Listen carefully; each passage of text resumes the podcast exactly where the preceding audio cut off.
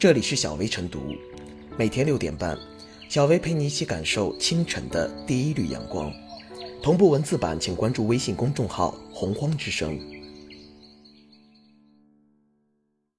本期导言：近年来，盲盒迅速在年轻人中风靡，从最初的玩偶到口红、书籍、古玩、糕点等，可谓万物皆可盲盒。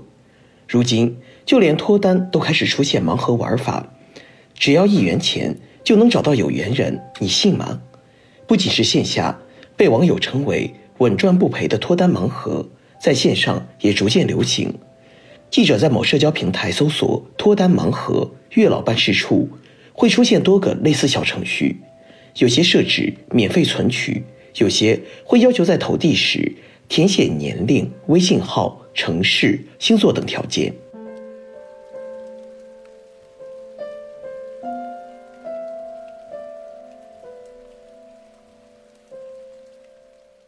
脱单盲盒尚有诸多不确定因素。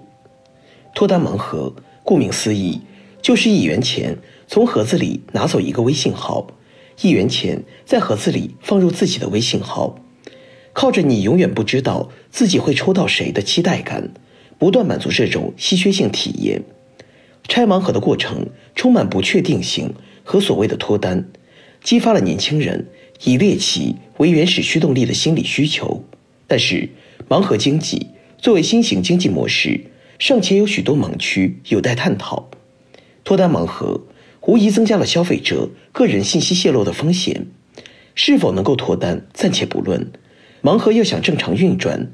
就必须以汇聚大量个人信息为依托，其中部分商家收集个人信息早已不限于微信号等单一的信息收集，而逐渐演变为对消费者年龄、城市、星座等全方位的信息收集，从而对消费者进行个人画像。显然，个人信息在此环节难以保障。此类社交加交易的新形态经济。往往会衍生出许多诈骗和各种套路。个人信息是敏感的，掌握了某个人的个人信息，就相当于掌握了他的全部。消费者本想着脱单的初心，警惕性逐渐降低，降低了防备意识，难免会遭受电信诈骗的危机，甚至掉入杀猪盘的陷阱。脱单事小，可一旦造成生命财产损失，可就得不偿失了。除此之外，有消费者称，都是假微信，一块钱买个有风险的机器人，加的都是店员，都有对象。如果此类说法属实，那店铺的行为或已涉嫌欺诈。需要明确的是，盲盒虽盲，却不能成为监管的盲区。目前，盲盒在我国尚处于发展初期，若任由其自由发展，或如同打开了潘多拉魔盒，祸患难以预料。如果加以约束，探索出台合法合规的玩法和发展路子，也可产生巨大的能量。相关部门需要让盲盒在明处生长，不妨制定一些可行的规则，比如限制个人信息收集，或从互联网技术层面阻断其收集渠道。对于可进行脱单盲盒经营的平台，也需多加关注。若存在损害消费者的合法权益、扰乱了市场正常秩序的乱象，要采取必要的整治措施，及时清理打击各种逾越底线的行为，提升盲盒行业规范水平。针对脱单盲盒，消费者要保持理性，要明白，盲目带来的不是爱情，或许是深渊。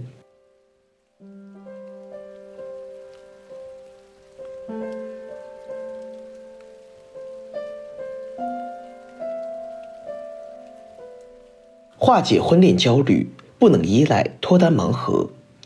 统计数据显示，截至目前，中国适婚年龄的单身男女人数已达二点四亿人。当下，中国正处于城市化进程中，不少年轻人从农村或中小城镇来到大都市，生存压力大，很多人把精力用到了奋斗打拼上，进而推迟了婚恋年龄。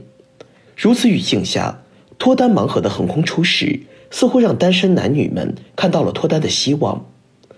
盲盒装万物，今年夏天开始，脱单便利店在上海、成都、郑州、苏州、兰州等多个城市出现。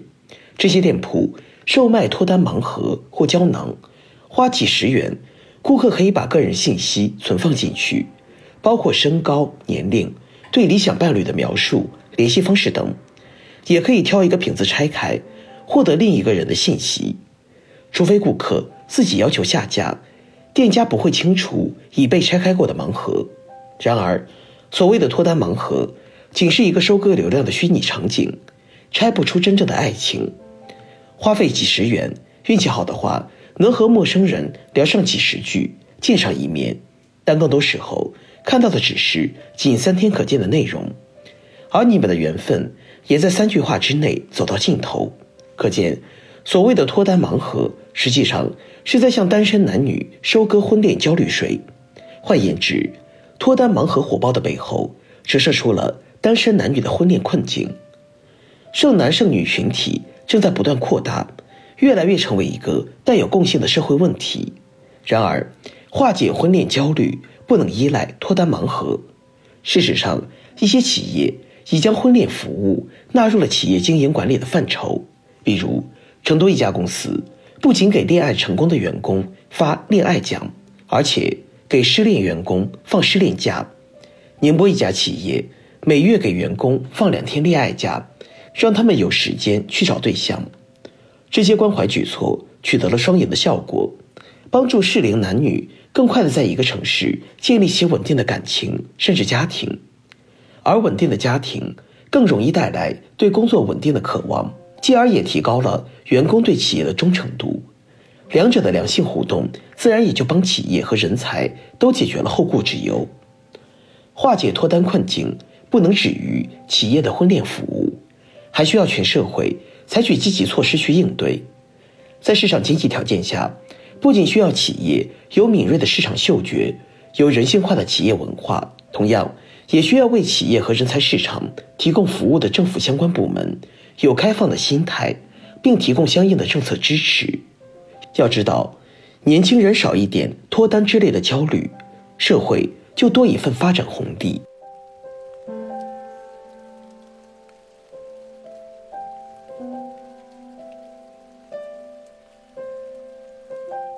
最后是小薇复言：“万物皆可盲盒，爱情也不例外。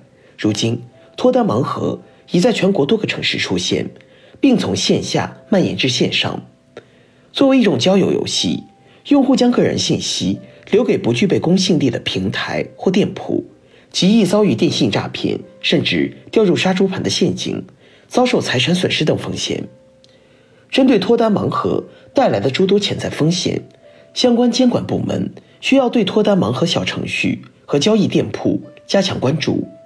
对其可能出现泄露、售卖大量个人隐私信息、数据的行为，在技术层面和平台规则层面上予以约束。